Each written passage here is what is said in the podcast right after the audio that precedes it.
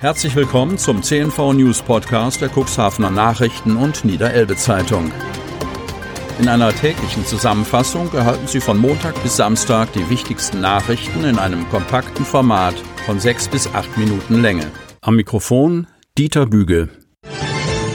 Mittwoch, 30. Dezember 2020.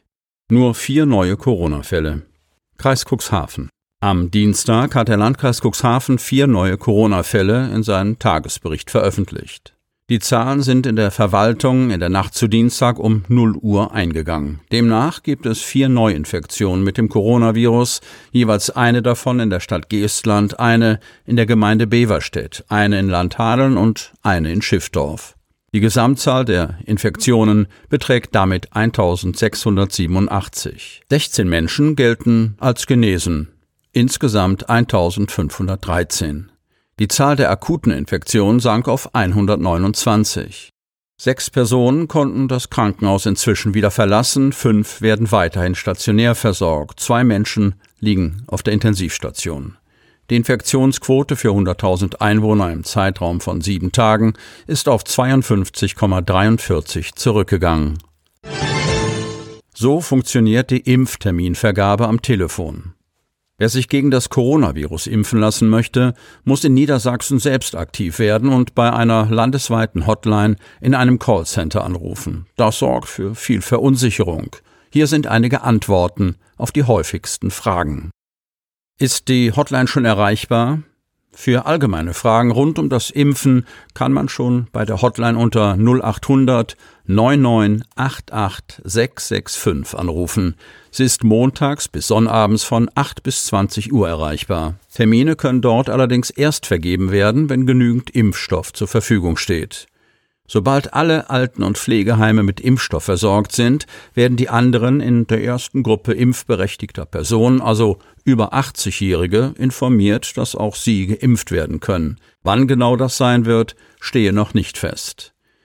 Die Priorisierungen richten sich laut Gesundheitsamt nach dem Grad des individuellen Risikos durch Alter, Wohnsituation, Vorerkrankung und berufliche Gefährdung.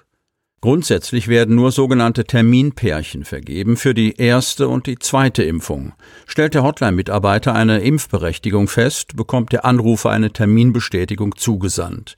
Diese kann man entweder per Post oder per E-Mail bekommen. Darin sind neben den persönlichen Daten die Impftermine enthalten sowie ein Termincode und die Adresse des Impfzentrums.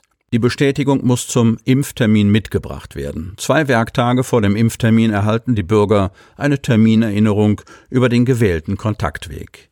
Die Plattform zur Online-Anmeldung soll im Januar 2021 zur Verfügung stehen. Eine Internetadresse dafür gibt es noch nicht. Eine Anmeldung darüber wird aber erst möglich sein, wenn Niedersachsen mehr Impfstoff bekommt. Zur Gruppe der Priorisierten zählen in Niedersachsen etwa 800.000 Menschen. Bei den zu erwartenden Impfstofflieferungen zieht sich deren Immunisierung mindestens bis ins Frühjahr 2021. Das Land hofft, bis dahin Impfstoffe zu bekommen, die auch von den niedergelassenen Hausärzten verabreicht werden können. Das Ende der Baggerei ist überfällig. Kreis Cuxhaven. Die Bundestagswahl ist erst am 26. September, doch Stefan Wenzel, ehemaliger niedersächsischer Umweltminister und Grünen-Kandidat für den Wahlkreis Cuxhaven-Stade II, ist bereits in Wahlkampfstimmung. In einem Brief an seinen Mitbewerber Enak Ferlemann, CDU, Staatssekretär im Bundesverkehrsministerium, fordert der Politpromi der Grünen den Baggerstopp an der Unterelbe. Die Arbeiten zerstören den Fluss und gefährden die Sicherheit der Bewohner im Kuxland. 2021 muss das Jahr der umweltpolitischen Fehlerkorrektur werden. Alle, denen der Naturschutz und die Deichsicherheit ein Herzensanliegen sind, wollen, dass die Elbvertiefung rückgängig gemacht wird, heißt es in dem Schreiben. Wenzel erinnerte den CDU-Politiker daran, dass auch der damalige Ministerpräsident David McAllister und andere Christdemokraten mit Fackeln auf den Deichen gegen die Elbvertiefung protestiert hatten, bevor die CDU-FDP-Regierung am Ende eingeknickt sei und das Einvernehmen mit dem Bund erklärt habe.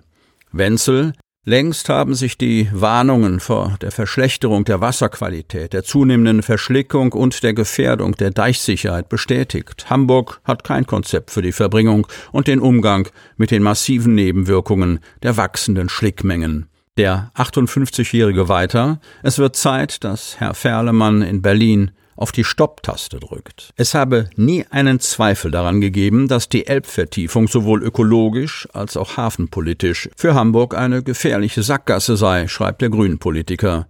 Die Bundesregierung könnte heute die Elbvertiefung rückgängig machen, fordert Wenzel. Wer auf die Gerichtsbeschlüsse poche, unterschlage, dass in den Instanzen am Ende zwar das Baggern nicht untersagt wurde, aber im Umkehrschluss sei damit natürlich auch kein juristischer Zwang zur Elbvertiefung verbunden gewesen. Ein Silvesterlauf der etwas anderen Art, Otterndorf. Nach zwei virtuell durchgeführten Stundenläufen im April und Juli veranstaltet das Running Team des TSV Otterndorf am Donnerstag, 31. Dezember und Freitag, 1. Januar einen Silvesterlauf ebenfalls virtuell. Da die traditionellen Volksläufe zum Jahreswechsel Corona-bedingt abgesagt wurden, will der TSV die Laufsportler in der Region motivieren, das Jahr wenigstens im Geiste mit einem gemeinsamen Lauf ausklingen zu lassen. Angeboten werden zwei Wettbewerbe, ein 10-Kilometer-Lauf auf Zeit sowie ein Lauf, bei dem eine beliebig weite Strecke absolviert wird. Jeder läuft für sich, ganz egal wo. Strecke und Zeit werden mit dem Handy bzw. der Lauf-App aufgezeichnet. Mitmachen kann man am Silvestertag sowie Neujahr bis 18 Uhr. Die Siegerehrung erfolgt im Anschluss. Alle weiteren Informationen gibt es auf der Internetseite www.wattzeit.de. Landwirte demonstrieren vor Aldi Zentrallager. Kreis Cuxhaven. Dutzende Landwirte haben am Montag und Dienstag wieder im Kreis Cuxhaven demonstriert.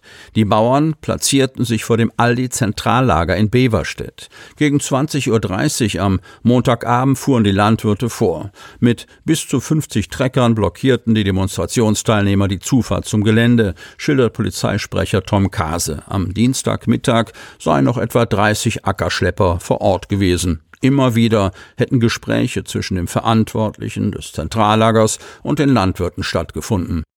Die Bauern protestieren seit Wochen gegen immer höhere Auflagen und das Agrarpaket. Auch von Sonntagmittag bis Montagmorgen hatten die Landwirte bereits demonstriert. Laut Kase begleiteten Polizeikräfte das Geschehen vor dem Beverstädter Zentrallager.